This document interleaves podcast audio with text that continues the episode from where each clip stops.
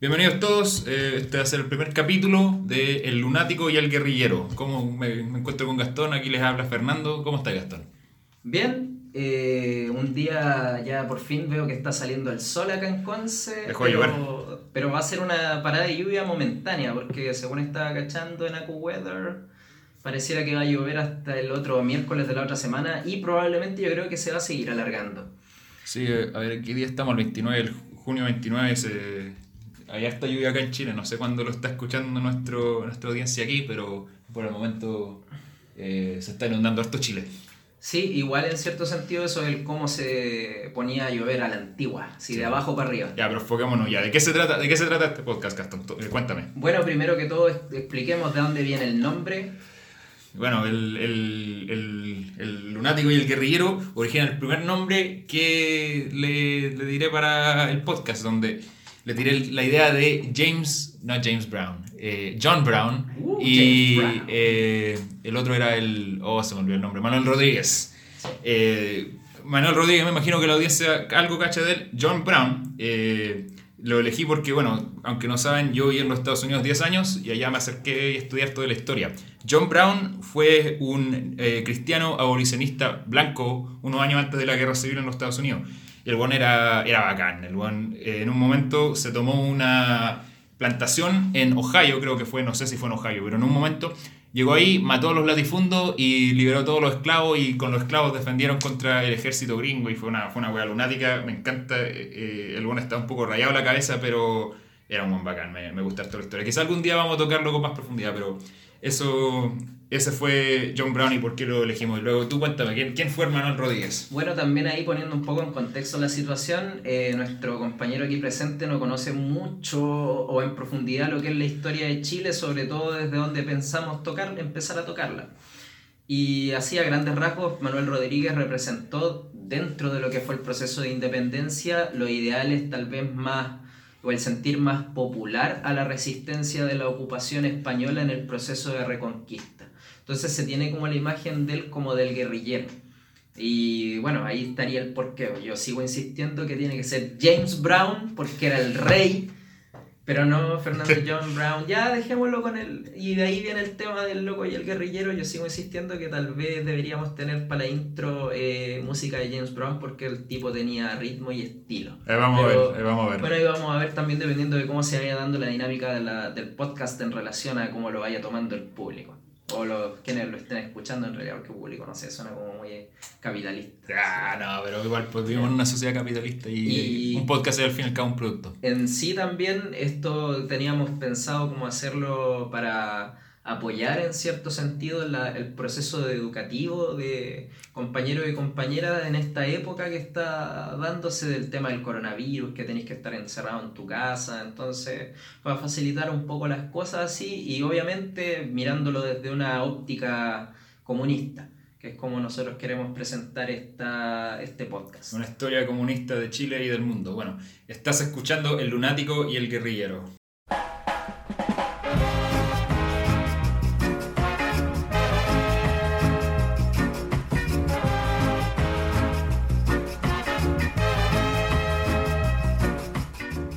Bueno, eh, el primer capítulo del día de hoy queremos comenzar prácticamente lo que sería la historia de Chile, pero ya desde los orígenes de la historia de Chile, eh, previo a lo que sería la denominada historia colonial. Como muchos y muchas sabrán, eh, Chile como tal comienza o aparece ya en lo que sería el eh, 1492. Digo, América, o lo que conocemos como América, comienza ahí con la llegada de los primeros eh, españoles a este continente. Y porque recordemos, ahí importante destacar que Chile se descubre casi 60 años después, cuando llega Diego de Almagro acá a, a lo que va a ser Ojo, te quiero, como Chile. te quiero corregir. Chile fue descubierto mucho antes ¿Por quién? por los indígenas. Por supuesto, ese es un punto importante a tocar. O sea, aquí obviamente tenemos que entender que igual esa es la óptica europea. Nosotros igual eh, la dinámica bajo la cual se nos enseña la historia es desde el concepto de historia universal. Universal entendido desde la mirada europea, norteamericana. Universal entre comillas, pues universal pero con una, podemos decir incluso una política por atrás. Claro, tiene su sentido político, nada es al azar prácticamente. Cuando tocamos, por ejemplo, eh, temática educativa. Bueno, eh, respecto a la situación que había en lo que hoy en día conocemos Chile previo a la llegada de los españoles, es que en esta larga y angosta faja de tierra habían una serie de pueblos que denominaremos para este caso originarios, los cuales muchos de ellos tuvieron un mayor o menor nivel de desarrollo, obviamente esto desde una óptica quizá entendida como europea, una óptica que entiende el desarrollo por nivel cultural, en mayor o menor grado eh, dado por eh, aspectos como por ejemplo las relaciones que estos pueblos llegaron a tener con otros pueblos que habían alrededor. Ojo, ahí también para que no se malentienda, no decimos que por un pueblo ser más desarrollado sea mejor o superior a uno al otro, el desarrollo es algo que se da... Eh, por razones económicas y aunque no están afuera del control de cada pueblo, también no, no es para decir que los mapuches eran superior a, no sé, los, ¿cuál, cuál podría ser aquí? El, el, gringo inculto no sabe los otros pueblos. Como los changos, por Los changos, y hay, pero breve, por ejemplo, eso, claro, no, no, es que se esté mirando desde una óptica, digámoslo así, como de menosprecio sino mm. que es, como para describir la situación. Ahí todos, los pueblos, todos, los, todos los pueblos tienen su respeto. Claro, de norte a sur en Chile encontramos una gran variedad de pueblos originarios, algunos como por ejemplo el que ya nombré.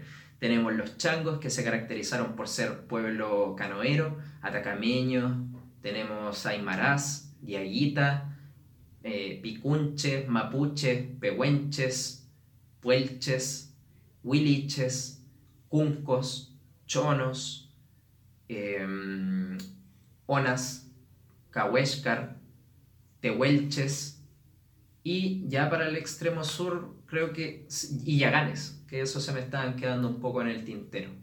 Bueno, respecto a los pueblos originarios en sí, estos tuvieron dos niveles de desarrollo, arcaico y formativo, como se suele plantear desde, obviamente vuelvo a repetir, desde como la, la visión histórica y arqueológica.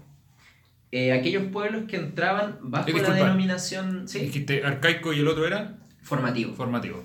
Los que entran dentro de la denominación de arcaicos son aquellos que se dedicaban principalmente a la caza y recolección, que podían ser tanto pedestres como canoeros. Canoeros, o sea, que andaban en, canoa. Que ganan por el mar y por los ríos. rafting así, piola. Ay, la cuestión de zorrón. Y eh, los formativos, bueno, pedestres que significa que caminaban porque acá, como muchos comprenderán, el caballo como tal llegó con, o volvió a aparecer con los españoles, porque el caballo eh, se extinguió acá antes de la llegada. Eh, y por otro lado tenemos a los pueblos denominados como formativos, que en este caso también se subdividen dependiendo del grado de contacto que tuvieron con el pueblo aymara, con el pueblo, perdón, quechua, que más comúnmente conocidos bajo el nombre de Inca. Y ahí podríamos decir que por lo menos en el sur de América o América del Sur, eh, los Incas eran los más desarrollados, incluso llegaron a poder a un desarrollo, por mi entender, podríamos decir incluso feudal.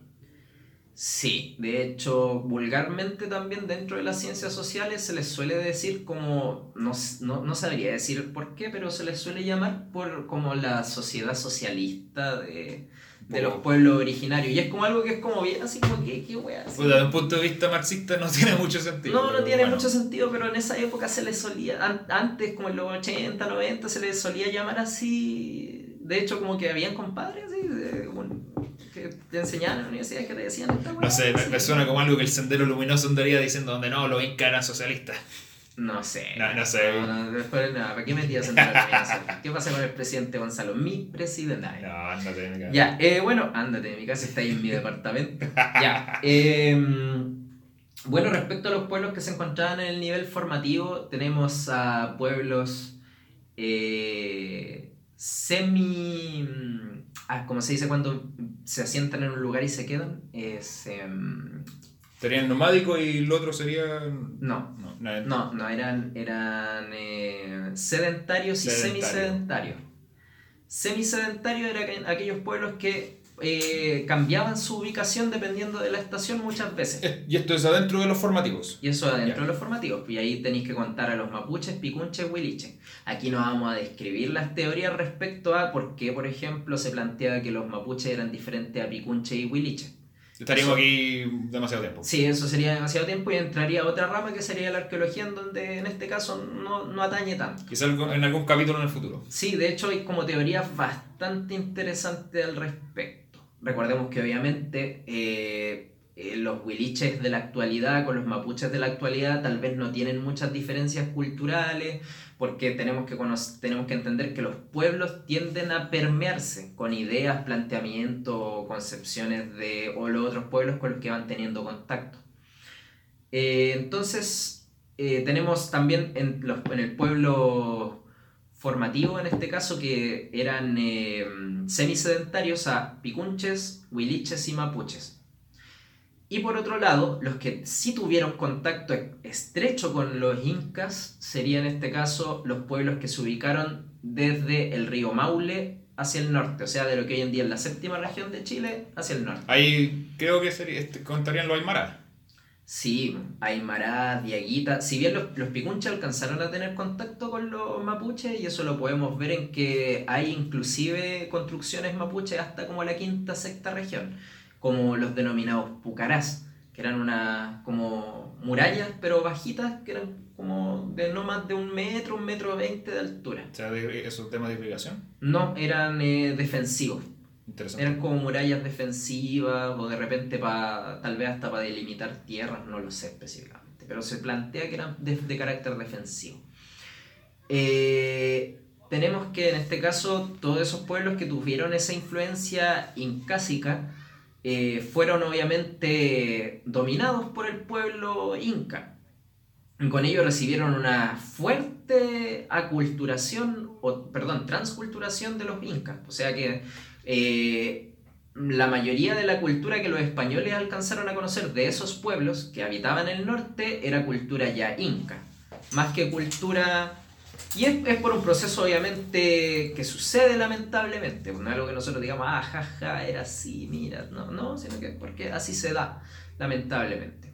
El pueblo opresor ahí se, se impone sobre el Sí, oprimido. sí, eso, eso lo podéis ver a través de todo el mundo, de Claro. los países, eh, no países, pero pueblos más desarrollados, eh, algunos se desarrollan en temas militares y empiezan a expandirse. Sí, pues eso me recuerda, por ejemplo, un planteamiento que tenía Engels en base a Morgan, que hace muchos estudios ahí con ese tema, que planteaba de que mm, eh, si las sociedades eh, indígenas, quizá obviamente las con un nivel cultural mayor, entendiéndolo bajo esa mirada europea, eh, podrían con el paso de los siglos, con el paso de las generaciones, si no hubiesen, hubiesen tenido el contacto con los españoles, haber desarrollado a la larga una sociedad de clase un poco más notoria donde se hubieran podido ver eh, sectores como de clases más altas, más bajas y todo eso, porque no entendemos a los pueblos originarios tampoco desde esa mirada tal vez como ciertamente mal, no, mal, mal vista del Ah. indígena prístino. ¿Cachai? Como del indígena 100% así puro, así que está en Mm. conexión con la tierra, ¿no? Ellos también tenían sus dinámicas Sí, de pues no- no- conflicto. Que por ejemplo, eh, recuerdo una vez cuando fui a un seminario que, que se hizo en la Universidad de Concepción, ahí donde estuvo Carlos Macusaya, que planteó, planteó la, mm, la situación de que, por ejemplo, actualmente en Bolivia, o entendiendo el actual como en Bolivia del 2015, por esa época, cuando todavía estaba Evo, eh, el- un país donde el tranquilo. 80% de la población era aymara, eh, Ah, Ergo va a volver. Eh, Ergo, ese es mi presidente. ese es mi presidente. Eh, 80% Aymara. Mm, eh, no se vacilaba, por así decirlo, mucho esta dinámica del. eh, no, porque somos todos indígenas, no, porque habían indígenas que estaban alcanzando, por así decirlo, una posición económica superior respecto al resto, cosa que era.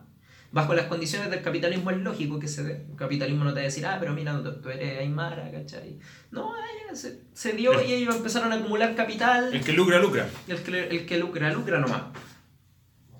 Pero en fin, volviendo a la situación que estábamos describiendo, eh, La llegada de los españoles acá a Chile se dio en una primera instancia de la mano de Diego de Almagro, que en realidad técnicamente se llamaba Diego, no como Diego el Diego que yo sé que muchos de aquí adoran, ese Diego, ese mismo Diego. A, El Diego Popular. a el, el la manito de Dios y toda la bola. sí, No, no ese Diego, sino que Diego técnicamente se le llamaba así de Almagro porque no se sabía su apellido. Probablemente ni siquiera lo tenía. ¿Por qué? ¿Qué condición trae a los españoles a venir a América? O sea, pega- imagínate eso, o sea, te iba a pegar un viaje de dos, tres meses en barco, rodeado de puro hombre. Eh, ¿Cachai? O sea, porque igual, por ejemplo, yo tenía un amigo en los mercantes que me decía que eran como canas los barcos. Oh. ¿Cachai? Entonces, igual tú tenés que como imponerte, ¿cachai? En una sociedad. Si, por ejemplo, hoy día decimos eh, que la sociedad es como patriarcal, hace 500, 600 años atrás la era 600 veces más patriarcal. Con, patriarcal con todo mayúscula. Sí, bo, patriarcalmente hablando, así era.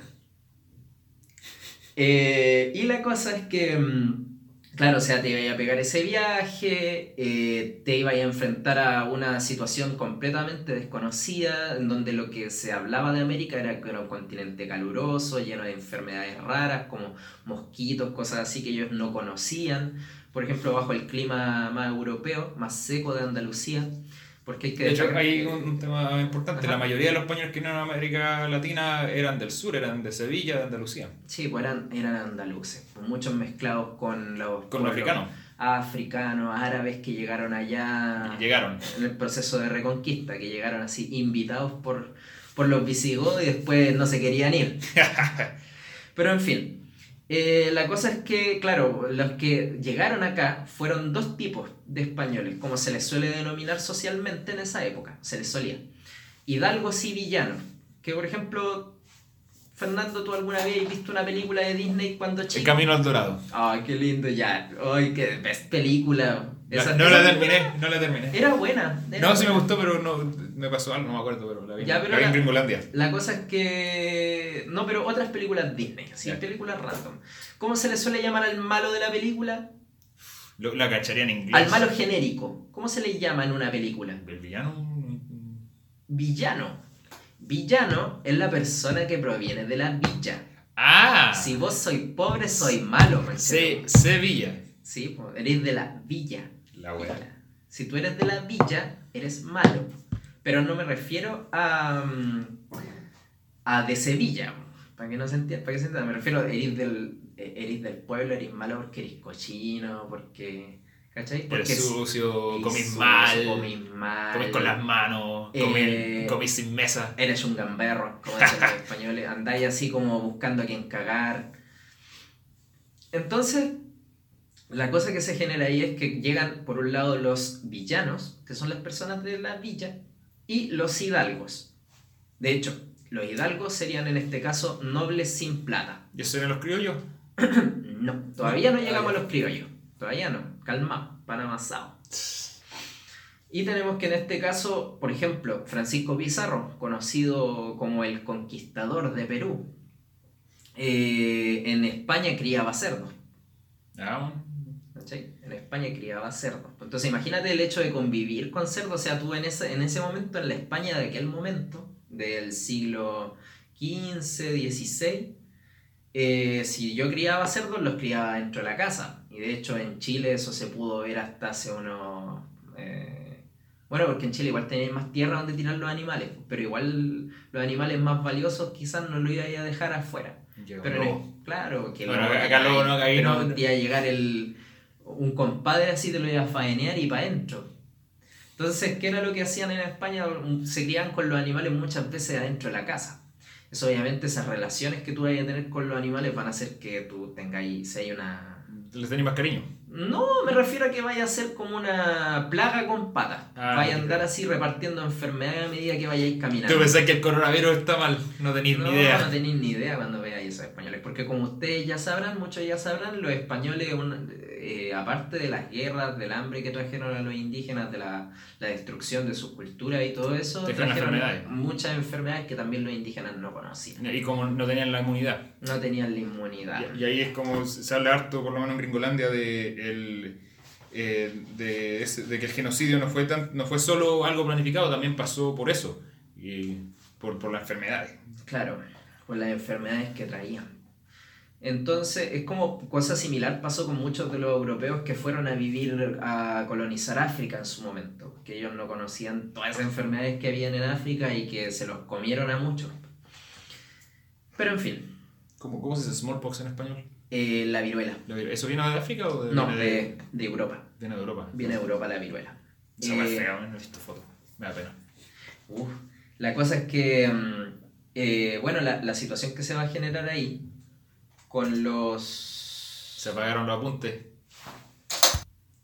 Y bueno, uh, tuvimos unos problemas técnicos, eh, pero el podcast sigue, así que Gastón, ¿dónde estábamos? bueno, estábamos en la situación de los españoles que llegaron a América. Y claro, tenía ahí los hidalgos y a los villanos que ya habíamos descrito que trajeron las enfermedades y todo eso. Eh, En sí, Diego, que era este primer personaje que llegó acá a América, llegó junto con el. eh, llegó como segundo al mando de Francisco Pizarro a Perú, pero el territorio que a él le correspondía era lo que estaba. en lo que hoy en día sería Arica al sur. Eh, lo que hoy en día sería Chile técnicamente, le correspondía porque ellos venían con permiso. Ellos no venían así como. El permiso de la, De la corona. De la corona Y a española. No, se permi- le- no permiso de los indígenas, No, lo que él, venía con, venía con el permiso de la corona española como adelantado, porque se iba a demorar mucho en pedirle permiso a la corona, otro, otro permiso, ¿cachai? Para ir a, su- a la tierra que le correspondía. Entonces le pide a Francisco Pizarro el, el permiso de adelantado. Eh, aparte porque no le había tocado muy buena repartición y como que Pizarro había tocado más, mucho más que él. Eh, vende todo lo que tiene, eh, empeña todo lo que tenía junto a una hueste, creo, de mil españoles, de 10.000 indígenas, que era bastante grande. De hecho, Francisco Pizarro llegó a tener, cuando llegó primero, llegaron 150 españoles con él. No, no eran como mil españoles los de Almagro, pero eran bastantes. Y vinieron acá a lo que era América. ¿Cuáles eran las motivaciones que traían a los españoles a venir a América? Puta, ahí podría ir, pues, dejar de ser un campesino y te podías convertir en un latifundo, me imagino. Sí, po, económica, una. Obviamente, la más importante. ¿cachai? La persecución de tener eh, dinero, recursos. Otra, que viene de la mano con la economía, fama. Porque igual, no por nada, independiente que sea bueno o sea malo, a Pizarro todavía lo estudiamos. Y también tenemos, bueno, conjunto con eso, el ascenso, el ascenso social. Y también, obviamente, porque ellos en esa época eran muy, muy, muy, muy, muy creyentes, expandir la fe católica. Católica, porque recordemos que ya en esa época se estaban empezando a ver algunos problemas religiosos. La guerra de 30 años vendría no tan pronto, pero en un No, día. le faltaban como unos 100 años para eso. Pero, Pero, esa hueá iba a explotar. Sí, no, porque todavía no existía. Creo que para ese momento todavía no salía. No, pero tema que en el futuro iba a explotar. Sí, y aparte, pero aparte yo creo que en ese momento las religiones que más amenazaban al cristianismo eran... eh, ¿Musulmanes? Sí, los musulmanes. Sobre todo en España. Sí, pues sobre todo en España. Entonces, para ellos, identificarse como católico era la wea más bacán del planeta porque eran católicos. Porque era, eran, eran los soldados de Dios. Sí, pues, de hecho, ya. Viene acá, Eran los soldados. se le ocurre la, la idea del siglo al weón. Eh, se viene desde Bolivia para Chile. ¿Abarcó en, en Brasil y pasó por Bolivia? No, ¿Dónde- dónde? se viene desde el Alto Perú, lo que hoy en día es Bolivia, y cruza Chile por Atacama. Pero espera, ¿cómo llegó? di- Disculpe, curiosidad nomás. ¿Cómo llegó a Bolivia? Llegó, llegó a Perú y se subió a Bolivia y bajó Sí, Chile. Ah, ya. sí, llegó- fue para el Alto Perú, arrasó alguna aldea indígena, tenía, tenía una hueste de cerca Arrasó. de 10.000 Qué indígenas. lindo. Y se tiró a Chile por Atacama. Pero ¿cuál es el problema? ¿No hay agua? Cruzó Atacama, ¿cachai? Cruzó la, la cordillera en su punto más alto acá en Chile Ah, bueno, no. y en invierno. Muchos, sobre todo indígenas, perecieron ahí, se murieron cuáticos. Y cuando eh, llega a lo que sería hoy San Pedro, creo que llegó ahí, eh, a, a San Pedro, a lo que hoy en día sería San Pedro de Atacama, se le ocurrió atravesar el desierto en verano. Así que más mortandad ahí. Más Bien, bien, bien católico tenéis que ser. Y si bien creyente, pa- Si yo tengo la fe, yo tengo la verdad, sí. Lo dirá, sí, disculpe si hay creyentes en la audiencia. Yo creo que muchos porque estamos en Chile. Probablemente. Probablemente. O, la cosa es que eh, cuando llega llama al sur a lo que acamparía cerca de lo que sería la quinta región hoy en día, y de ahí manda a, a otro adelantado, ¿cachai? Con, una parte de su hueste a recorrer lo que sería el sur.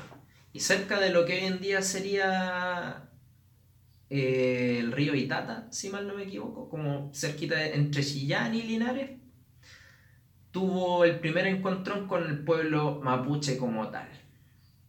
En donde, si bien, claro, los mapuches perdieron la batalla, los españoles salieron no muy bien parados. Fue como se denomina una victoria pírrica.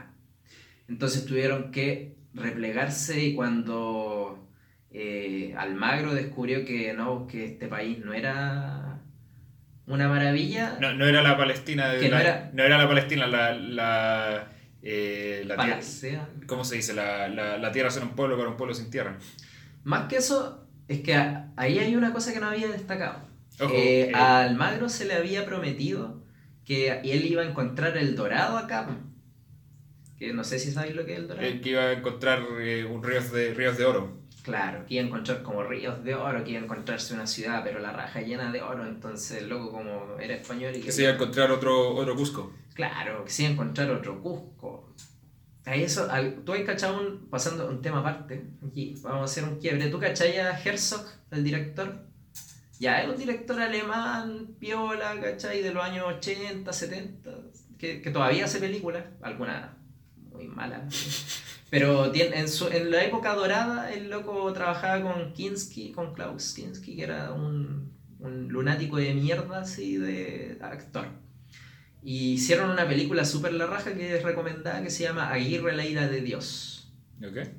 Y que te trata de Aguirre, que era un conquistador de esta misma época que fue a buscar el dorado, pero por, para la Amazonas. Ya. Así que Creo que el loco, no sé si en esa película o en Fritz Carraldo, que es como una wea parecida, pero del siglo XX, em, los indígenas cuando fueron a grabar, le llegaron donde Herzog y le dijeron que Kinski estaba perturbando la selva y que si él les da el permiso, ellos se lo faeneaban. ¿Ya? Porque Kinski era piteado en el sentido de que, por ejemplo, ah, en el libreto dice que te tengo que pegar con un palo. Te pegaba con el palo, pero en la legal. Ya. Sí, y te dejó a muchas personas con contusiones, se curaba y dejaba la embarrada y toda esa onda. Volviendo con el tema principal, eh, Almagro se devuelve a España, o sea, a Perú. Y según lo que se cuenta de esa época por los cronistas, se le denominó los rotos de Chile. Por eso acá en Chile, el roto chileno, que es como una imagen que se ve en Chile. A Almagro se le decía, se le empezó a decir los rotos de Chile porque volvieron a Perú hechos mierda así, sin... Sin nada. Sin nada y con la mayoría de sus soldados muertos. No, no me digáis que se volvió por la misma cordillera, por la, por la misma montaña. No sabría decir, no recuerdo cuál es la forma en la cual se devolvió, pero tiene que haber tomado una ruta yo creo que más, más segura. Ojalá, quizás no, no sé. Nada, lo mismo. Diego de Almagro era como súper pinganilla. Como se suele decir acá en Chile cuando alguien es como así, como chihuahua, así como, ah, ya, la ya, el loco era como bien pinganilla porque cuando, según lo que dicen los cronistas de esa época, el, el tipo tenía una pata de palo, le faltaba un ojo y tenía un parche, era pelado, así chico y como malandrín. Era un pirata sin, bar, sin barco. Una wea así, una wea así. Entonces, bueno, la situación que ocurre tras esto es que eh, uno de los soldados, uno de los capitanes de Francisco Pizarro, que había sido tercio, que había sido del ejército profesional español, era mm, Pedro de Valdivia. Y Pedro de Valdivia vende todo lo que él tenía. Tenía tres minas a su cargo, tenía tierras, tenía cientos de indígenas por encomienda. Pero eso lo tenía acá en, en, el, nuevo pueblo. Sí, porque eso lo, habían dado como premio por su servicio destacado al conquistar Perú. Eh, lo primero que le sucede a esta persona, antes, antes de vender todas sus cosas, es que tiene que enfrentarse Pizarro a la rebelión de Almagro, porque Almagro cuando vuelve de Chile dice, oye, ¿sabes qué? Pizarro me cagó, eh, eh, no, no, estaba en el dorado, este loco me sobaba la espalda, me decía, anda nomás guachito, o sea, ya la vaya a hacer, vaya, vaya a tener monedas, tierras, todo lo que queráis. Y 200, 100 lucas, todo lo que queráis, así todo tuyo, la camioneta municipal, todo, así lo ofreció todo. Y puta, no pasó nada, volvió a, volvió a Perú, organizó una revuelta contra Francisco Pizarro y la revuelta contra Francisco Pizarro eh, se le sumaron muchos españoles que igual estaban como descontentos con la situación. Y según se cuenta, el que organizó, el que, el que combatió contra Diego, fue el que fue capitane, capitaneó las tropas fue Pedro de Valdivia. Mm. Y a Diego lo- después lo fusilaron y creo que el que ordenó el fusilamiento, o sea, estuvo ahí en el batallón así ya firme, disparen, toda la wea, fue Pedro de Valdivia. Luego de eso vendió todas sus cosas Pedro de Valdivia para hacerse las monedas y se vino a, Chile. a Chile, pero esta vez con una tropa reducida de españoles, eran solo 100 españoles Mm. los que venían con él. Más se le fueron sumando por el camino y llegó, ahí sí creo que sí, si mal no me equivoco, llegó como una cantidad de como de 150 españoles y tenía como 1000 indígenas, Mm. conocidos como yanaconas también. Por ejemplo, a los cabros del colo de repente les dicen, ay, los yanaconas, así, eh, como una forma despectiva para decir indio que te entregáis así, Mm. como al, al, al fascismo. no es que Colo Colo, no sé si cacháis lo que es Colo Colo, ya Colo Colo, tú cacháis que tiene un estadio, Mm. el Monumental. Ese estadio se le construyó a Colo Colo en la época de la dictadura, por Ah, ya. platita de Pinochet. Ya, Pero, pero en fin, bueno. otra temática. O- Algún día quizás tocamos la historia de los, de los grupos de fútbol acá en Chile. Sí, o la historia de Colo Colo, Albo Campeón o el Bullita de mi vida. No, no, gringo en culto no cacha. Sigue nomás. Ya, la cosa es que eh, Pedro de Valdivia vi- se viene para Chile eh, y a diferencia de Diego, debido también a la experiencia que se había obtenido del viaje de Diego, Pedro de Valdivia se va entre el desierto y la cordillera. Como bordeando la cordillera, porque ahí iba a encontrar afluentes de agua, el clima no iba a ser tan duro y llega. Fue un viaje de meses y meses de, viaje, ¿cachai? Creo que fueron como tres meses caminando por el desierto para llegar a lo que ya hoy en día sería Santiago. Y ahí está como esa famosa pintura que tienen siempre así como en los cuicos culiados, que es como la fundación de Santiago, donde aparece así como poco más que puros españoles, así como altos, grandotes, así pla- platinados, llenos de oro, de- o sea, de, de, de acero y como ah, así, poco más que los cielos se abrieron cuando se fundó la ciudad, Mm. en el cerro Santa Lucía. Y la cosa es que ahí la fundó la ciudad y mm, posteriormente eh, Valdivia va a seguir hacia el sur, hacia lo que hoy en día es Concepción, donde estamos ahora fundando ciudades, de hecho más técnicamente Penco. La situación que sucede ahí es bastante peculiar. Muchos historiadores plantean, la mayoría que tocan siempre estas temáticas son como fachos, así que digo, ah, historiadores fachos, entonces es como, eh, no, no me va a remitir a decir a esos chuchas su madre, weón, esas weas. Y como a mí Fernando Campo Arrie y weas así por el estilo. Dicen que Valdivia venía con la idea de tener como una cierta independencia respecto a lo que era Perú. Mm. Y en cierto sentido Chile se lo da, le daba esa oportunidad. Porque como estaba tan lejos era muy difícil recibir órdenes de allá. Esto lleva a que Valdivia, para lograr una independencia certera de Chile respecto a Perú, se dedique a fundar ciudades. Y ahí hay otra característica importante del proceso de conquista de los españoles. El proceso de conquista se llevó a cabo en base a la fundación de ciudades, porque de ahí te servía para controlar el territorio y te servía para expandir el estilo de vida español a los indígenas que estaban alrededor. Mm. Además, la forma en la cual lo hicieron fue a través de la, del damero romano, se suele decir. No sé si los romanos habrán dicho, ah, es que esta forma se llama damero, no, pero los españoles le conocían como el damero romano. Así se dice. Y que era la forma en la cual se da la mayoría de las ciudades que hay en Chile, excepto de Santiago, porque esa fue un desorden que se fue dando con el paso de los siglos. Que igual Santiago se ha desarrollado harto de- desde entonces. Sí, No tanto eh, como pero por ejemplo, tú cachai cómo es la forma de Conce, Conce son puras líneas rectas, Conce centro. Entonces como que difícil perderse, la única calle diferente en el centro es la La diagonal, diagonal. eso es por otra cosa, otro factor. Eh, que eso como que te permite más control y cosas por el estilo. Obviamente, mientras más al centro, era mejor tu posición. Al lado de la. Que es que si tú, tú has ido para el centro de Conce, obviamente. Obvio, muchas veces hemos estado ahí. ¿Qué, Una cosas. ¿Qué cosas están alrededor de la plaza? Tenéis la, no sé si es una comisaría, pero está ese edificio de Paco, está la municipalidad, está la universidad. Edificios está- más importantes. Aquí, ¿cuándo está la, no está la U cerca de. Está el teatro de la U. Eh, ah, decía, aproxima- justo al lado de la, de la plaza, sí. la- Sí, la- al frente de la plaza. Ya, eh, sí está el teatro, está tribunales. Ah, No, pues tribunales está. No, no, no. Eh, Está la gobernación la gobernación. antigua, que después pasó a ser la intendencia. Y luego pasó a ser un edificio quemado. Sí, luego pasó a ser un edificio quemado ahí. Que, saludos para pa Tío Pollo ahí, que lo estaban acusando de que había quemado el edificio, que era un compañero de sindicato. Eh, y tenemos también... eh, No, no lo hizo por si acaso. no lo hizo, no, no lo hizo. Eh, inocente y lo dieron libertad condicional, todo el tema, pero ahí se peleó caleta. Eh, tenemos que en este caso el edificio más importante que está ahí, po, culturalmente hablando. Está ahí, así. La- ah, la catedral. La catedral. Tiene sentido. La catedral. Ahí está. Ya. Esa es como la configuración de la ciudad española acá insertada en América. Y eh, Pedro de Valdivia se vino instalando de esa forma. ¿Cachai? O sea, eh, digamos, no aquí en Conce, porque Conce se fundó en el 1750, si mal no me equivoco. Porque la Conce original que fundó Pedro de Valdivia sería lo que hoy es Penco. Mm. Y después se trasladó por un tema de un tsunami, de un terremoto.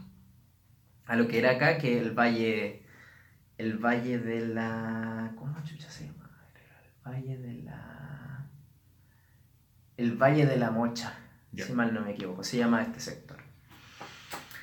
Eh, entre ellos ya se fue más para el sur, instaló lugares como la Imperial, eh, Villarrica, que fue el más austral que puso. eh, de esos me recuerdo en este momento.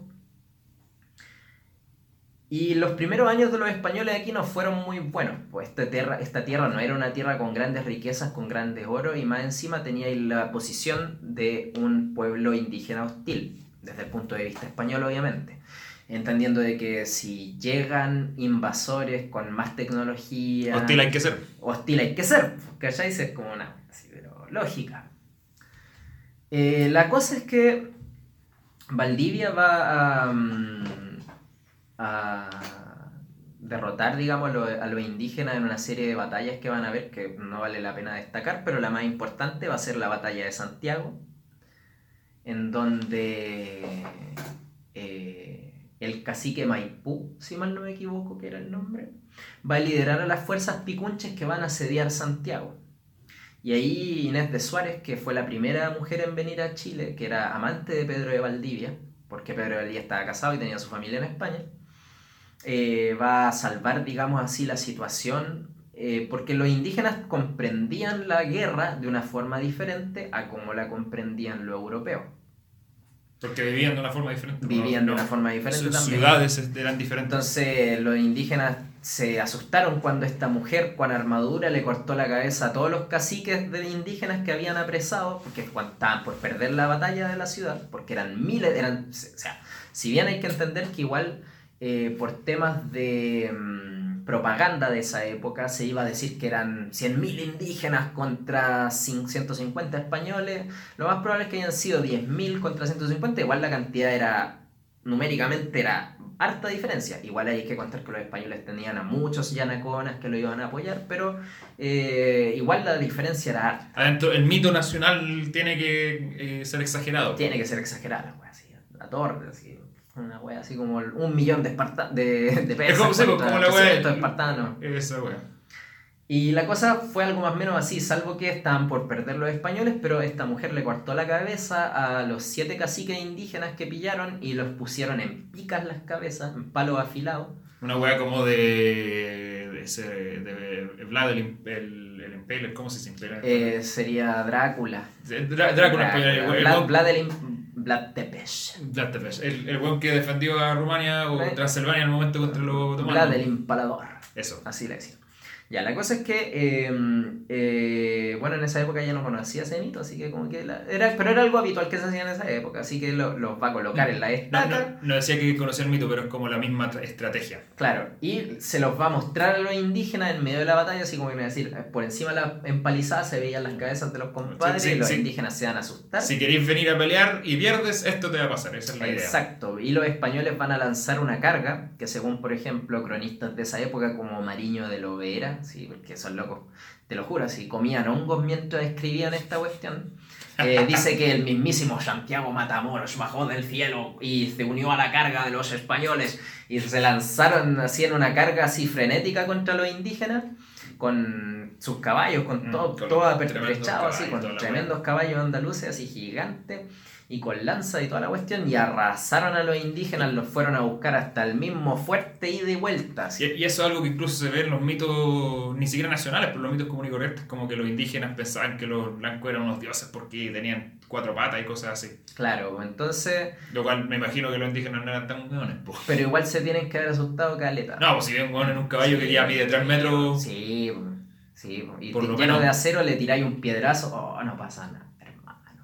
Bueno, imagínate, por ejemplo, dentro de esa misma visión que tú decías, que por ejemplo los griegos durante mucho tiempo, los griegos, griegos pensaban que al norte, al norte habían centauros, porque ellos eh, entendían al tracio como al griego del norte, digámoslo así, de lo que hoy en día sería Bulgaria, más o menos Bulgaria, Rumanía, andaban, peleaban, como tenían un poquito más de terreno liso, Ahí tenían te- hartos caballos. ahí al final de los stepes.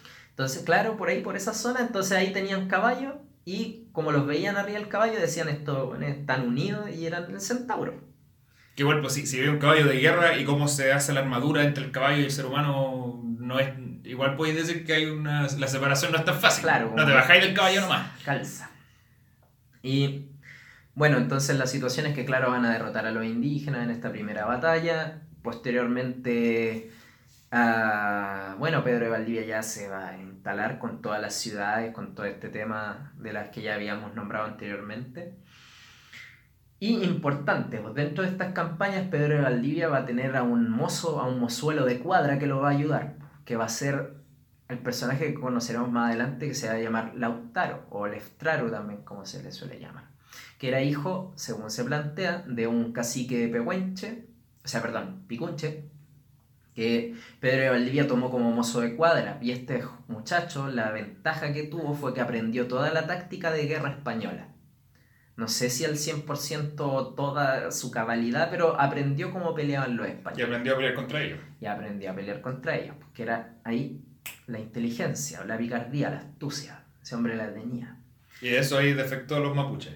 Y en eso él, claro, eh, se cambió de bando, se fue con los mapuches y organizó la, el combate contra los españoles, por la guerra contra los españoles. Porque, por ejemplo, la, como bien habíamos dicho hace un tiempo, eh, los españoles comprendían, los europeos comprendían la guerra de otra forma. Tenemos que entender que los españoles estuvieron en guerra constante contra los musulmanes por 700 años. Ahí podéis empezar a ver como lo que, lo que también originó en Inglaterra, que es eh, la guerra antiinsurgente. ¿O no? Que como cuando tratáis de tomar un terreno donde la población no está a tu favor, tienes que empezar a, establecer una población que es leal a ti. ¿O no? No, acá Ya no, no. se dio tan así, Ya. no se dio tan Es- así, pero... es, una, es una concepción más, más británica de la guerra. Sí. Y se vio harto Mira, en Estados Unidos. acá lo que pasó fue que, mm, por ejemplo, en el caso de los pueblos incásicos, el pueblo incásico, ellos cuando fueron conquistados por los españoles, no es que se volvieran mansos automáticamente, pero la estrategia que usaron los españoles fue reemplazar a los dirigentes indígenas por españoles. Mm. Entonces, se dice que para los incas, como tenían esa forma social de desarrollarse, Sí, pues tenía, tenía una estructura familiar Una que estructura- estaba dentro de Claro. la estratificación del imperio. se, se acomodaron mejor. Igual hubieron muchas resistencias, todo el tema, pero eh, en el caso de los indígenas de acá no había esa forma. Y los españoles, para esa época, como bien había recapitulando un poquito lo anterior, tenían mucha experiencia militar, tenían armaduras pesadas, pólvora. La pólvora no era tan efectiva, comprendiendo de que aquí llovía mucho. Entonces, puta, se te mojaba la pólvora, cooperaste, ¿cachai? Pero, por ejemplo, pensemos que para ese entonces los libros de esgrima, no recuerdo el nombre específico, pero hay un texto de esgrima que es de esa época.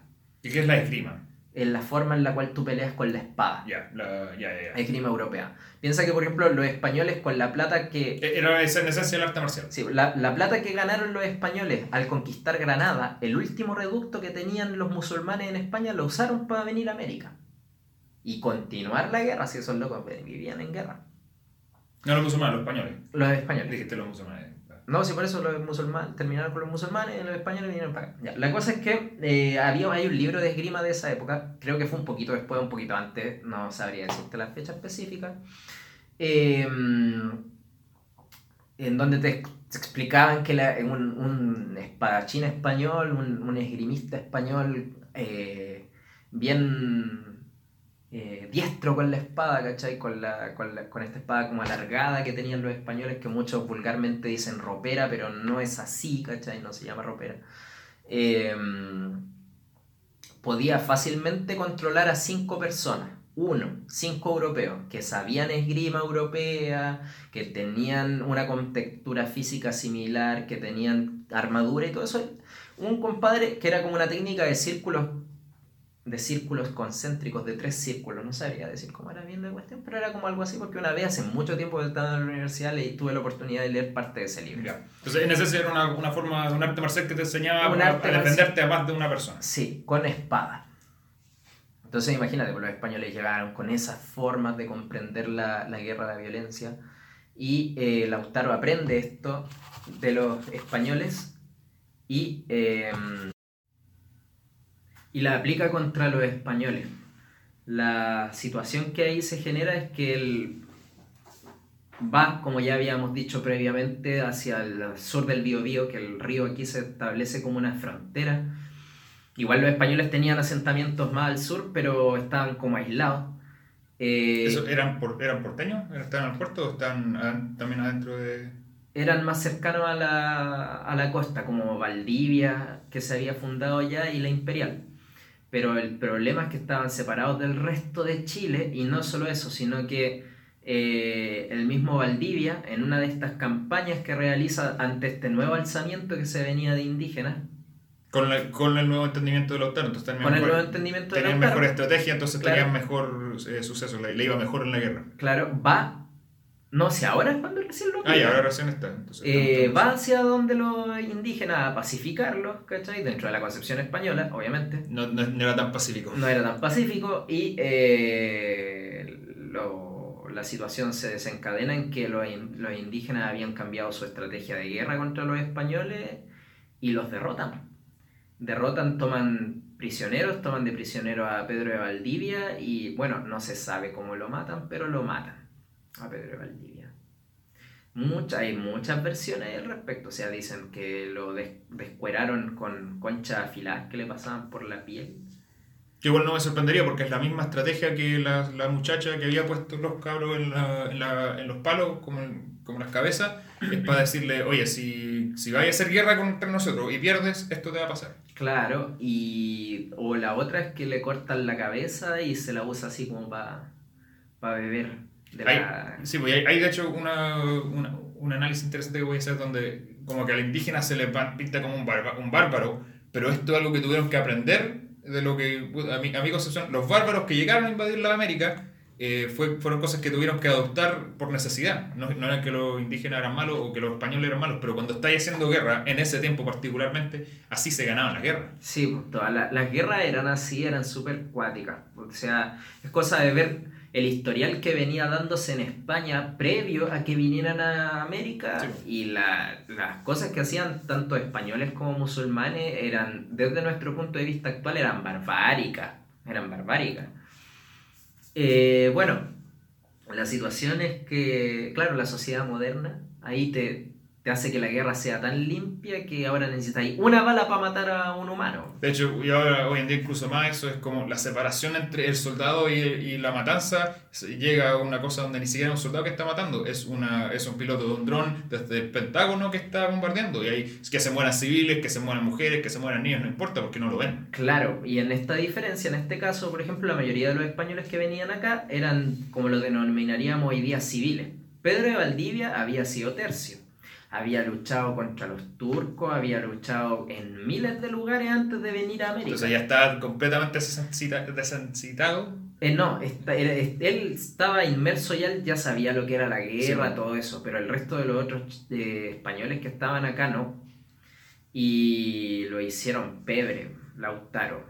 Algunas de las estrategias que se dice es que empezaron, por ejemplo, a laciar a los, a los españoles que andaban a caballo, entonces los derribaban del caballo y los, los reventaban a palos eh, le empezaron a poner acero a las picas, empezaron a usar picas, empezaron a tomar el estilo de combate que tenían los españoles. Y con eso también viene un desarrollo de industria, porque empezaron a tener que, que crear acero, ¿no? No, es que más que claro, como que lo robaban en ese momento, no sé si después, pero en ese momento lo robaban, eh, desarmaban armaduras españolas y les ponían ahí pedazos de fierro en las lanzas, eh, pero la situación que se va a generar después es que eh, la idea de Lautaro es llevar este proceso de... Porque derrotan a Valdivia y saquean y destruyen todas las ciudades que habían que se instalaron para el sur. Bueno, la Imperial, Villarrica, Valdivia. Desaparecen, las, las destruyen en ese momento. Y luego, obviamente, destruyen Concepción, que era algo muy habitual en ese momento, y deciden invadir Santiago. Pero la situación es que muchos caciques eh, se oponen a, esa situación eh, y se quieren quedar hasta ahí nomás, pues hasta el Conce y ya. Porque una cosa pelear para defender tu tierra y luego otra cosa tenés que, para poder defenderla de manera eh, permanente, es invadir a otro lugar y eliminar al enemigo. Claro, y, eso genera contradicciones. Entonces, para, un, para una persona como es Valdivia, que ya pasó la guerra y ya está acostumbrado a eso, no es gran drama. Pero para un pueblo que hasta antes sí tenían guerras y peleas entre otros pueblos indígenas, no tenían que hacer lo que en efecto era un genocidio. Entonces, aquí la realidad, y así era la vida en el pasado, era o hacías un genocidio o recibías el genocidio. Algo así. O, o pegabais o dejáis que te pegaran. Y Lautaro no, pues dice, no, tenemos que ir, tenemos que ir, tenemos que Lautaro podemos decir tenía una concepción materialista de la guerra, y pero luego él... Que más táctica. Más táctica, pero luego que algo sea lo que se tiene que hacer y luego que sea posible hacerlo bajo la concepción eh, mental, la, la, psicología de, de tus soldados es otra cosa. Sí, porque eh, tampoco el ejército mapuche era como lo denominaremos un ejército profesional. Ojo, cuando describen las primeras batallas que tuvieron con los mapuches, los españoles, los españoles se sorprendían mucho porque decían estos compadres pelean como el ejército romano. Digo, no como el ejército romano, ni información de estudio y todas esas cosas, pero por ejemplo llegaban así, em, por ejemplo ya llegaban los lasquenches y los mapuches de la costa, y llegaban con armadura eh, rudimentaria obviamente, con por ejemplo petos hechos de barba de ballena, con escudos de madera, con lanzas y llegaba el, el cacique de, ese pueblo y decía hinche, no sé, Bosquilapán, y se presentaba delante toda la gente así, decía, yo, he peleado contra, tengo una, una piel de puma y, y lo, estuvimos tres días peleando con el puma, ¿cachai? En la, en, la zona y ahora y, llevo estas garras que son. Y se presentaba, hacía como toda esa parafernalia y llegaba el español, pa, le pegaba un ballestazo, fuiste. Entonces e, era como antes, como donde tenía un ejército y el otro ejército como que marchaban y se, y se peleaban, pero los españoles tenían la otra concepción donde era una dominación, una destrucción del enemigo total, donde llegáis ahí, te puedo disparar, te disparo. Sí, ¿cachai? Igual esto me recuerda, por ejemplo, una situación parecida que fue como lo que pasó en Japón, que tuvo esa situación de aislamiento Respecto a otros países, cuando los mongoles invadieron Japón, aquí un tema aparte, eh, a los primeros que iban al combate delante de los mongoles eran los coreanos. En ese momento, los, los Sulsa, los guerreros Sulsa, que eran como las fuerzas especiales coreanas. Mm. Y llegó así el, el samurái no sé cómo, cómo diablos se llama, sí, al samurái le vamos a poner un nombre random japonés, Tokugawa, sí, y se presentó delante de los mongoles, así sacó su katana, dijo, esta katana tiene como 400 años de historia, yo vengo de una familia con tradición guerrera, eh, todo mi... Eh, mi, mi, mi, mi, espada captura las la armas de mi enemigo. Claro, así como al, a lo más... Eh, Kawaii, lo más, lo más whip. No, hay un libro de. no, sí, tipo, tipo de Señor de los Anillos. Que de un socio así que escribe. Que fue el primero en escribir esa wea de, esta la espada que captura almas. Así. Eh, Albedrick, creo que se llama el Ya, pero enfócate, Filo, filo, filo, enfoquémonos, ya.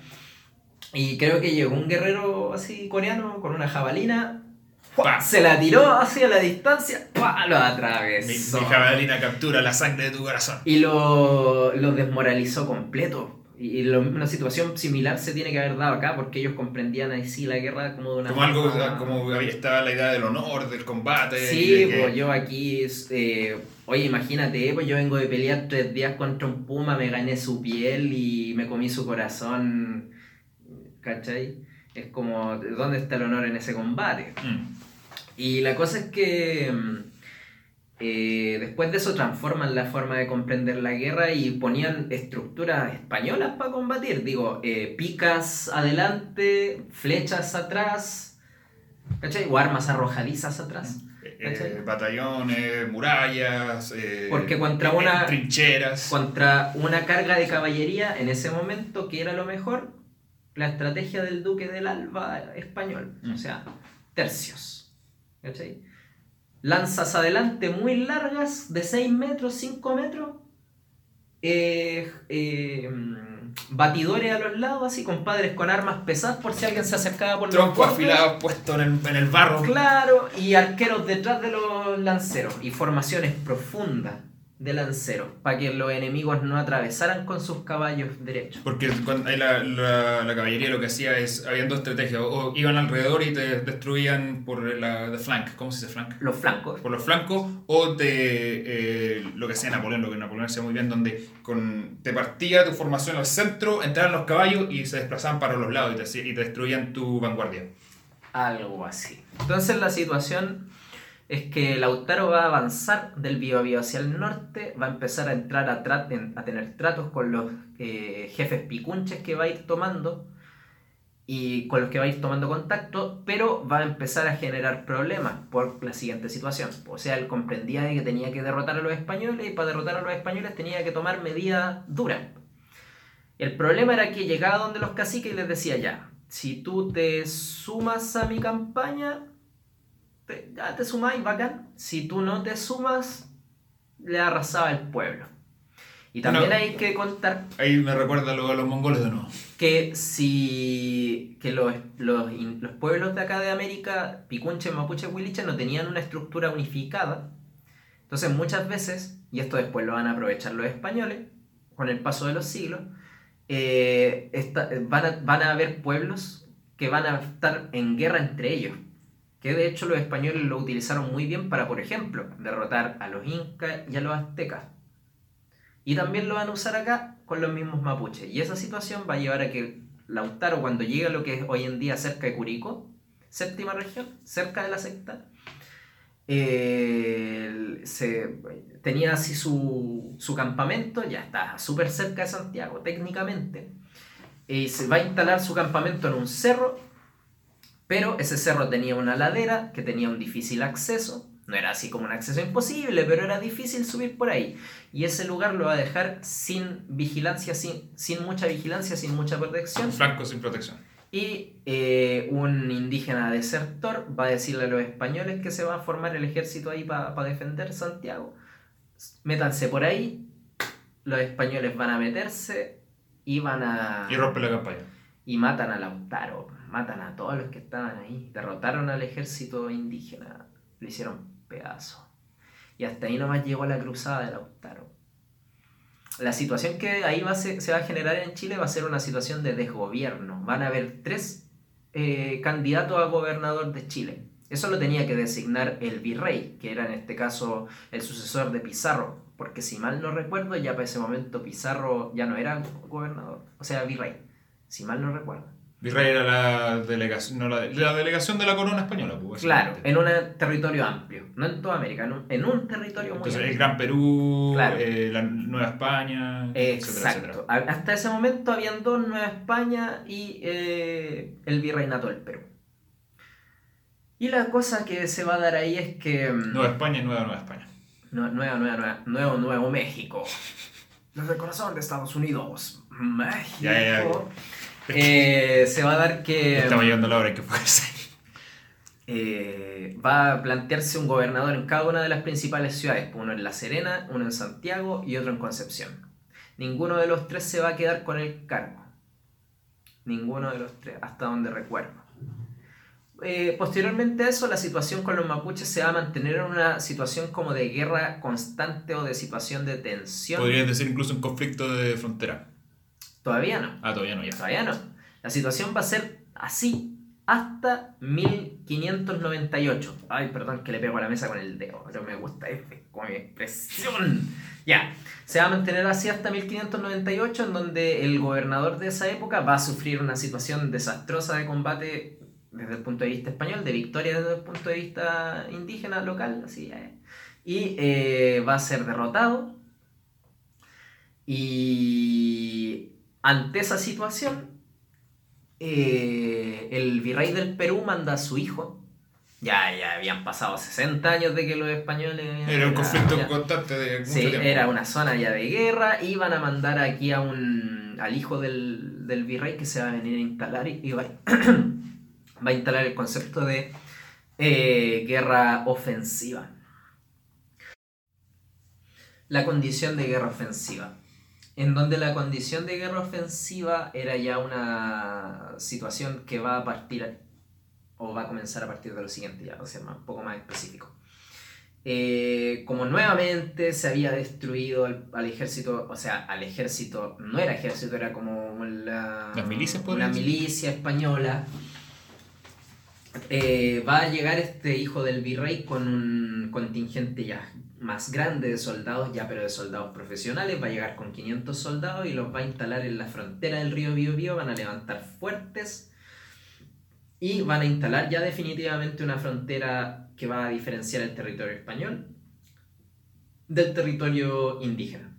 ¿Algún, algún momento se, se firma algún reconocimiento de...? Hasta el momento no. Hasta el 1600 no. Esta situación de guerra ofensiva se va a mantener hasta el 1608.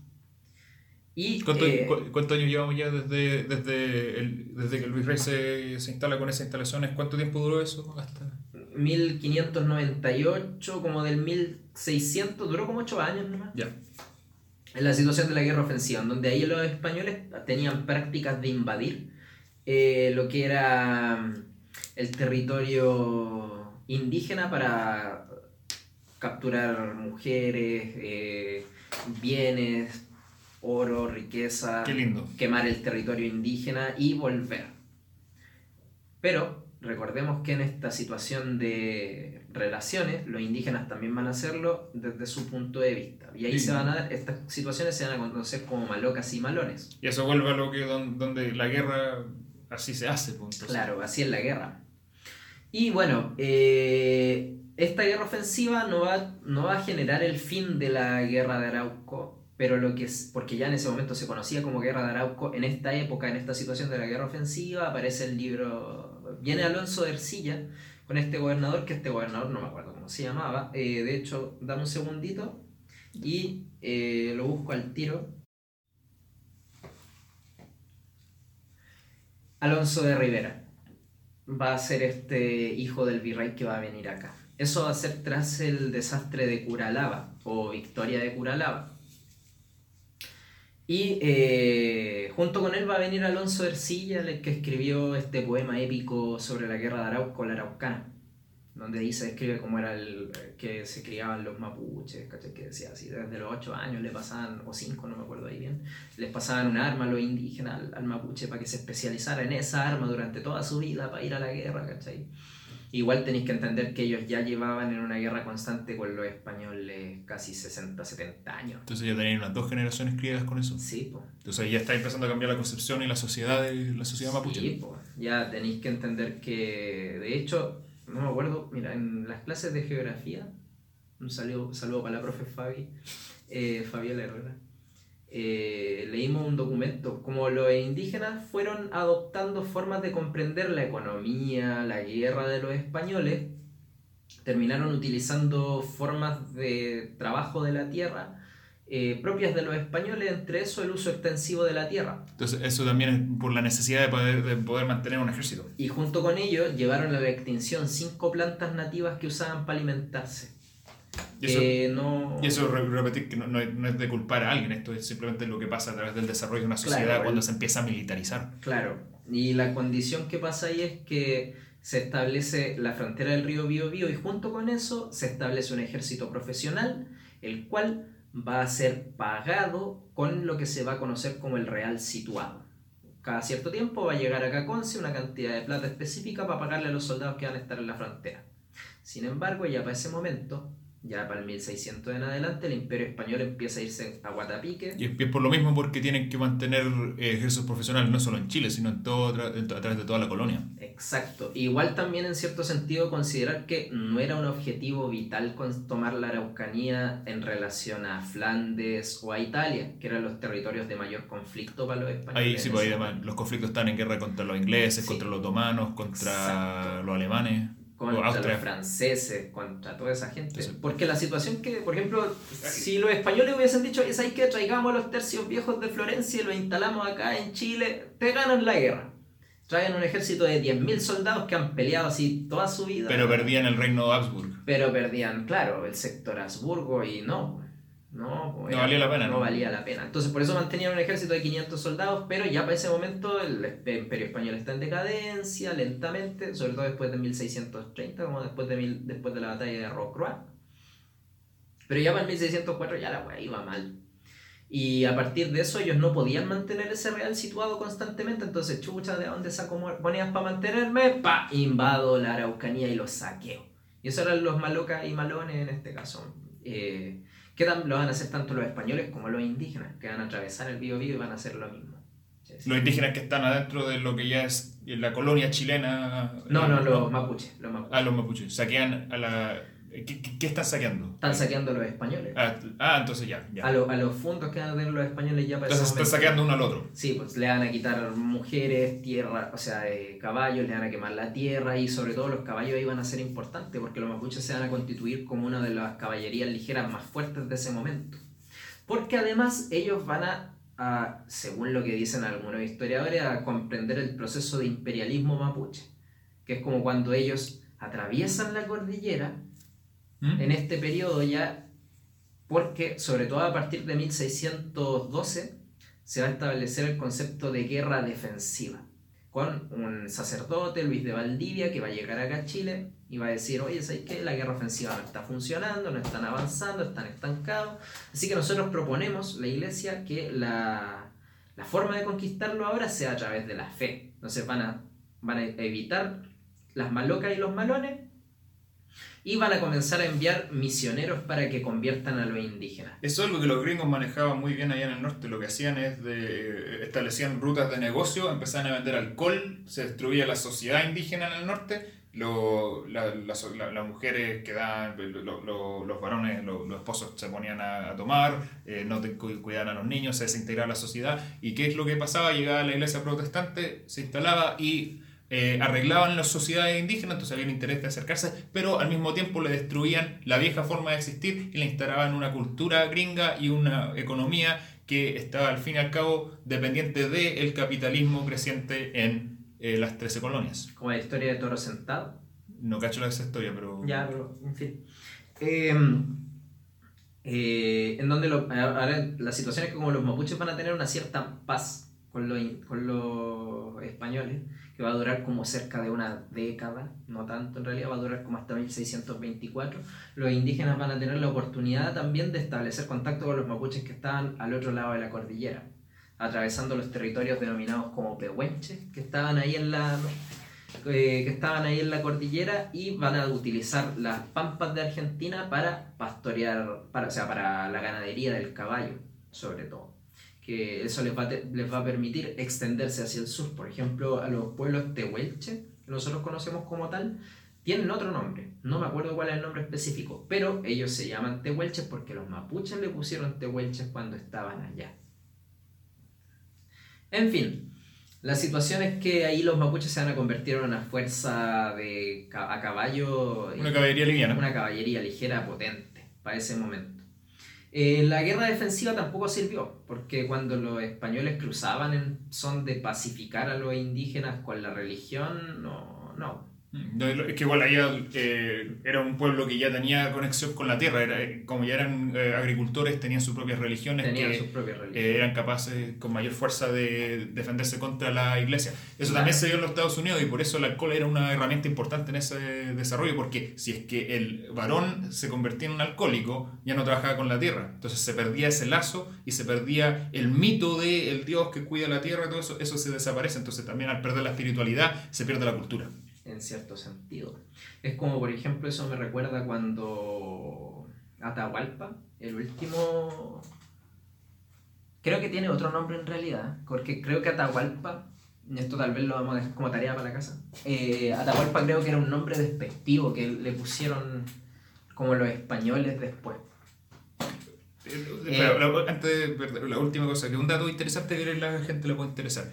Eh, hay, un, hay un indígena famoso en Estados Unidos que es el que eh, un día de, pudo dejar de tomar, como era un alcohólico, enfermo, culiado total, y de un día para el otro dejó de tomar. ¿Pero por qué? Porque encontró a Dios. no me acuerdo el nombre, pero creo que era está relacionado con Tecumseh, que era como el lautaro gringo o indígena de los, del norte de América. Oh, qué cuático. Así como que el, el loco se rajaba tomando pero el, el mito que se construyó en torno a él, él como que oh, dejó de tomar porque descubrió a Dios. Algo así. Entonces era como la imagen que se promovía hacia los indígenas, pues así como mira si él pudo también y tenés que abrazar no, a Dios. no, no me, confundí, hay dos. El, el hermano de Tecumseh era como la, la, otra cara de la moneda donde él logró dejar de tomar pero sin, sin llegar a la iglesia cristiana y está como, lo, ahí están como, incluso podéis como el, el Malcolm X y el Martin Luther, Martin Luther King, donde uno consiguió resistir eh, eh, la droga y, y, y manteniendo la cultura, y el otro, la otra figura que el nombre y la origen se me olvida, pero que lo hizo a través de la iglesia, está en la, la asimilación y la resistencia. Mis, la dualidad. En fin, eh, la situación que se va a generar ahí en, en esta guerra va a hacer que los, los indígenas eh, se van a resistir a la, a la Iglesia Católica. A la Iglesia Católica en ese momento, hasta ese momento. Y esto va a generar que esta guerra defensiva tampoco funcione y a partir de 1924 vuelva un pequeño lapso de guerra ofensiva que va a durar hasta cerca de 1640. No fue tan pequeño. Mm. Unos 20 años. Sí. Y ahí va, va, a haber, por ejemplo, creo que entre medio, no me acuerdo, sí. Y, Estaría como chamullando, va a haber un último alzamiento indígena después. ahí estamos, ahí, ojo, estamos llegando como las cinco generaciones bajo la resistencia mapuche. Sí, harto, harto.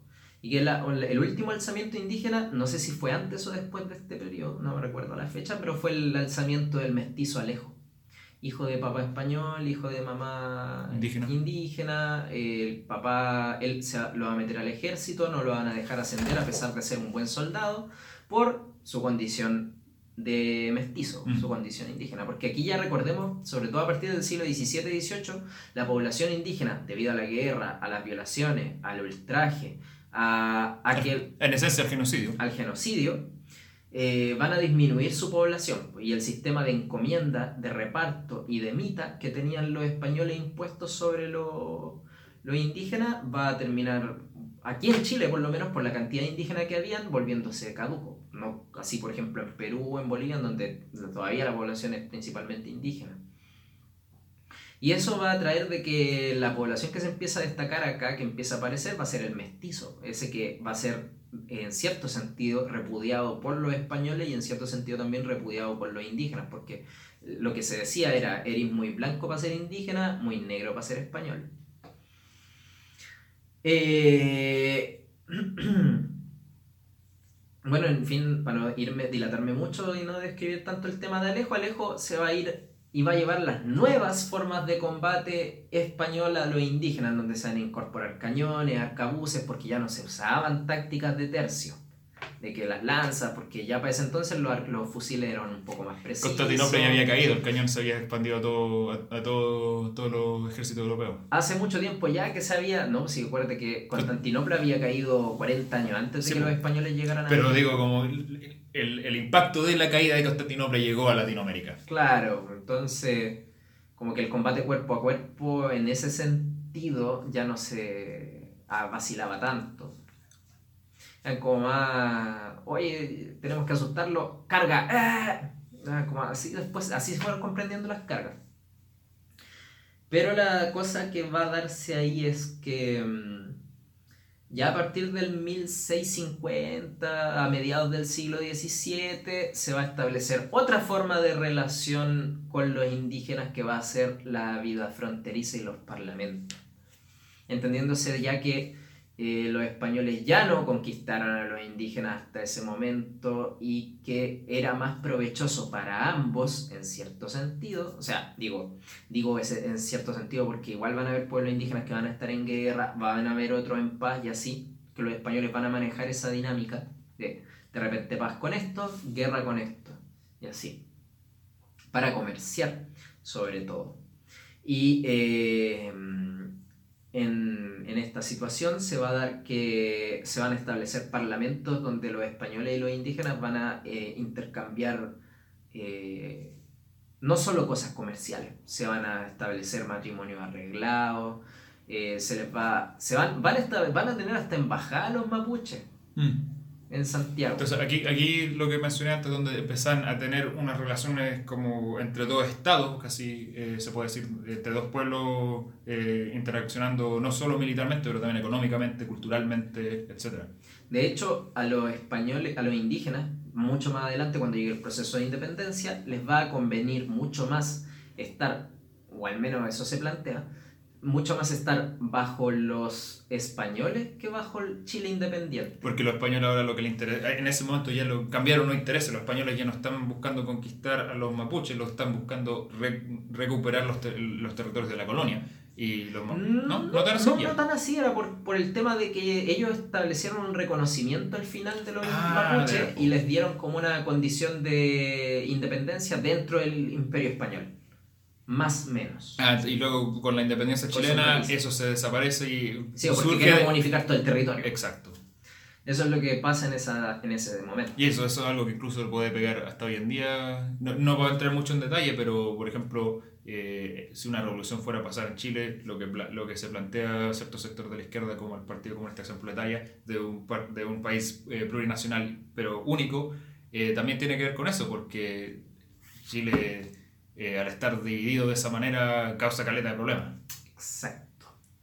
Exacto. Un, como dice el, el, Partido Comunista Chileno Acción Proletaria, eh, un Estado plurinacional, como bien tú decías. Pues esa, es la, situación que hay que establecer porque habría que establecer como un reconocimiento de lo que serían los pueblos originarios, las naciones, que, las diferentes naciones ya derechamente, porque igual decir o sea, a lo mejor para esta como condición, para, lo que te sirve, por ejemplo, para aprender para la enseñanza media, para la PSU, para todas esas cosas, la historia que hasta el momento en lo oficial te dice pueblos originarios, ¿cachai?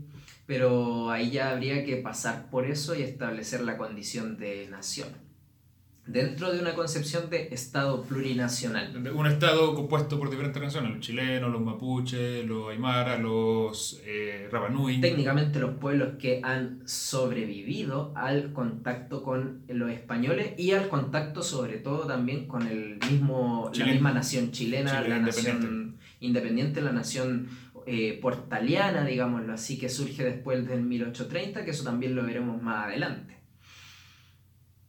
Eh, bueno, en sí la relación que más va a durar entre los españoles y los indígenas va a ser la de parlamento. Donde en realidad sí, como te describen los parlamentos, eran como carretes gigantes de unas dos semanas. Donde lo, ahí se establecía con todo y con números, y cuántos llegaban, cuánto tomaban, cuánto todo, así, todo así, como que se rajaban tomando. Es que igual, por ejemplo, si uno dice, puta, hace 60 años, hace 50 años, oh, que se tomaba en Chile, en esa época se tomaba, pero por tres. Allá, algo simple, esto se ve desde el Imperio Romano, ¿cómo consigues agua limpia? Sí, pues que conseguir agua limpia era muy difícil. Acá en, en América no tanto, porque igual y en Chile había harta agua. Y las montañas, los lagos. Sí, ríos. entonces podíais sacar agüita limpia. Pero, por- pero agüita la considerando que el. Parlamento era algo que se venía desde Europa, en Europa era otra historia, llega acá, tiene la misma, va a heredar la cultura. Mira, de- por ejemplo, yo nunca he, he he sabido sobre, por ejemplo, o nunca he leído, en realidad nunca he investigado así pajero, sobre el tema de la historia de la higiene, por ejemplo, que igual sería importante, pero sí te puedo asegurar que los indígenas, los pueblos originarios, ya, las naciones de acá de, de América, tenían una condición higiénica mucho más avanzada que la de europeos. Es un mito popular común donde eh, la, la idea de que ducharse una vez al día era una concepción que era una concepción indígena. Sí, el tema es que los, los europeos tenían concepciones de higiene amplias hasta que llegó la peste negra, se supone. Porque ya a partir de la peste negra ahí como que empezaron a, no, a, a volverse más cochinitos, por así decirlo. Eso también, bueno, hay un libro que está un poco desacreditado, pero se llaman eh, Armas, eh, Pesticias y Acero, eh, que plantea ciertos temas como que una de las razones por qué esas cosas ocurrieron es porque eh, la- las sociedades que eran más sucias eran más inmunes. Guácala. De hecho, es cosa de ver el, el Hidalgo Quijote de la Mancha y el tipo en toda la historia se lava una vez nomás. Y el resto se, la, se limpiaba las manos, la cara y nada más. como Era lo que se va estaba los- visible. Los, los ahí. Sí. Oh, oh, me imagino así sacándote, bajándote así los pantalones y el olorcito que saldría. ah. ¿Te imagináis cómo eran las relaciones, pasó, las, relaciones románticas en esos tiempos? Uh, horrible. Hermano. sido bien mínimas. Un, perro en la ñata. Por algo, los, por algo los católicos solo pensaban que el Entonces- sexo era una wea puro para tener hijos. No sé, ahí no sé. Pero mira, yo me acuerdo de un cronista que fue prisionero de los mapuches por tres años.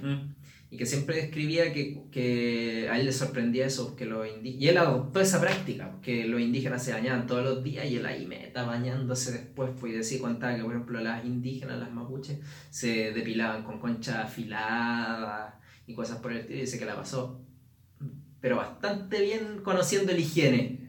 Puta, ¿qué, qué habrá hecho, qué, qué habrá estado haciendo ahí en la ducha? Como se dice acá, pegándose una lada de cuello. Una de cojante. Ya, bueno, eh, otra se me cayó el apellido. Así estaba tan formal hablando y ahora se me cayó lo, lo No, sí, ya estamos llegando al fin de. Ya, bueno, capítulo. como para ir terminando esa situación. Hay, que, eh, hay que terminar antes de que se nos vayan mal los tarros. Sí, antes de, antes de que termine hablando más wea, eh, respecto a lo que va a ser la situación bélica con los indígenas, como ya la población indígena va a ir reduciéndose drásticamente, hasta la misma Valdivia se va a volver a repoblar como, como ciudad hacia el sur y de hecho hacia más al sur van a ocupar ese territorio también ya los, los españoles, como lo que hoy en día sería Puerto Montt, Puerto Vara, Chiloé. No llegaríamos a Coyhaique. No, hasta mucho tiempo después. Los Ah, españoles sí. trataron de instalarse en el extremo sur. Pero no en Coyhaique, sino que me refiero ya a... mm, Balmaceda, No, Punta Arenas. Punta Arena ya. Pero todos esos intentos que hicieron fueron fallidos y hubo uno que fue súper cuático, así de la época de Francis Drake, que estamos hablando como el 1006 y algo. Que los españoles se intentaron instalar en el sur y al final todos los que fueron para allá se murieron de hambre. Que no, no tenía, allá tenían que llegar los vikingos, bueno, eran los únicos que cachaban cómo era la wea. Como, como salvarse con el frío, una wea así, pero los otros locos no cagaron así, pero creo que la wea fue súper. No, sí, yo, yo, vi yo vi en Coyhaique con lo extraño, pero puta, tenía ahí una semana con sol y el resto era lluvia y nieve. Con razón, allá se hace. Vamos, vamos a ponernos, vamos para allá y nos ponemos con una banda de black metal. No, ya la, chi- la sociedad. Imagínate y ahora con el tema de las lluvias de este invierno que está súper cuático, ahí sí que tiene que estar cuático el invierno. No, que se tengo una... En los Estados Unidos, de hecho, una vez eh, llegó a hacer un doctorado una compañera chilena que venía de Punta Arena. Roxana se llamaba. Eh, le, podría, le podría preguntar, porque creo que volvió a Punta Arenas después. Eh, creo que está en Arenas, no le podría preguntar cómo está la onda ya. Pero bueno, eh, sería todo. Sí. Bueno, ya, Por muchas- este capítulo. Muchas gracias por escuchar al, al lunático y el guerrillero. Eh, aquí vamos a estar.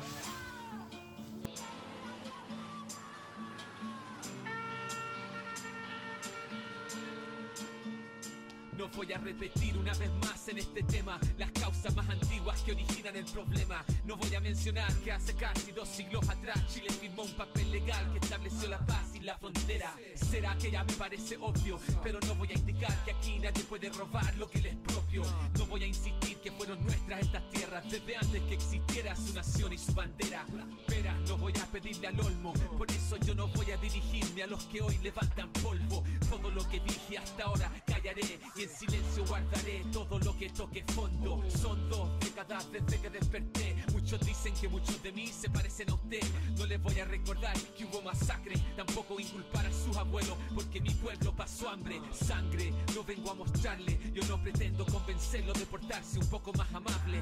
Lo intentamos antes, ya durante mucho tiempo, pero yo no vengo a reclamarle ningún parlamento. Siento que todo argumento queda corto ante siglo y medio de violento y sistemático despojo.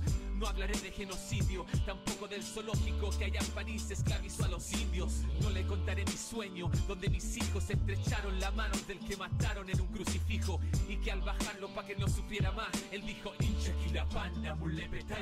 chan. Cuando la palabra ha sido traicionada, es tiempo de callar y escuchar en silencio. Solo con la verdad que me regalan el río, el viento y todo mi ancestro. Cuando el atropello marca mi destino, asumo mi camino ya que no queda otro modo. Y con el compromiso de este paso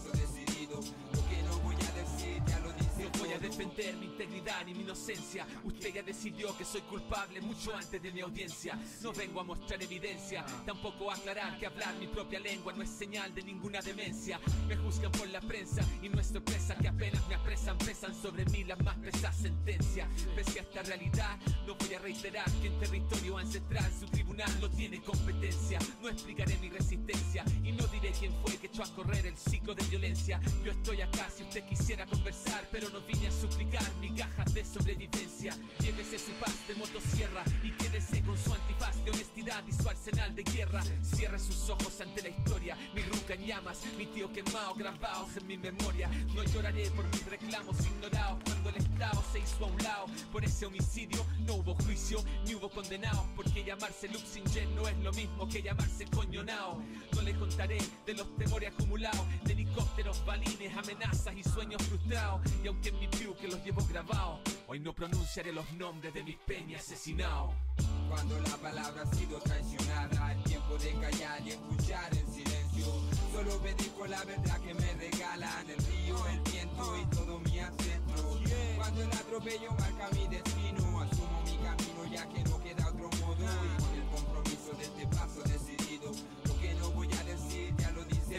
de Chile me reprime, me sigue la pista y está a la vista ya que su misma naturaleza es racista. Yo no soy terrorista, me tienen odio solo porque yo me opongo a vivir de un modo capitalista. Porque no creo que los ríos son nuestros recursos, sino que seres vivos que deben seguir su curso. Porque no saco de la tierra sin pedir y siempre trato de retribuirle todo lo que uso.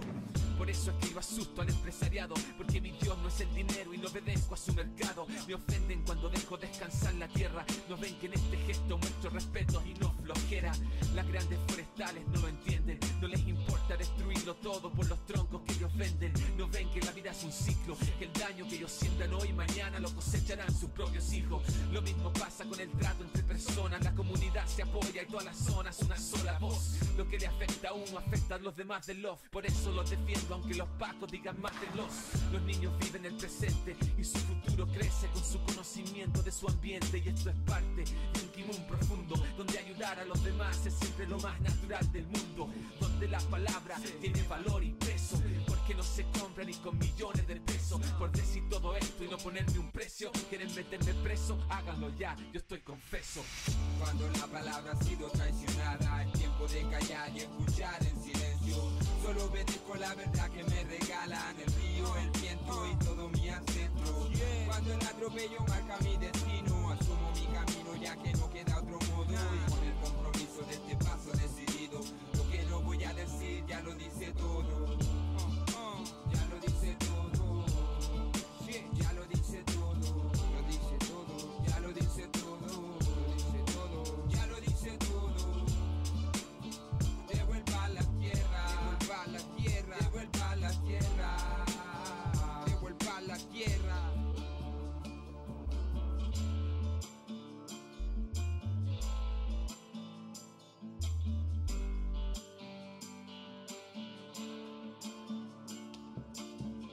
Nosotros luchamos por cuidar los bosques, por cuidar los ríos, por cuidar la madre tierra, es la lucha de ustedes y es la lucha nuestra. Es la lucha de todo hombre, de toda mujer, de todo niño que tenga un espíritu, un espíritu libre y un espíritu amante con los seres vivos de la naturaleza.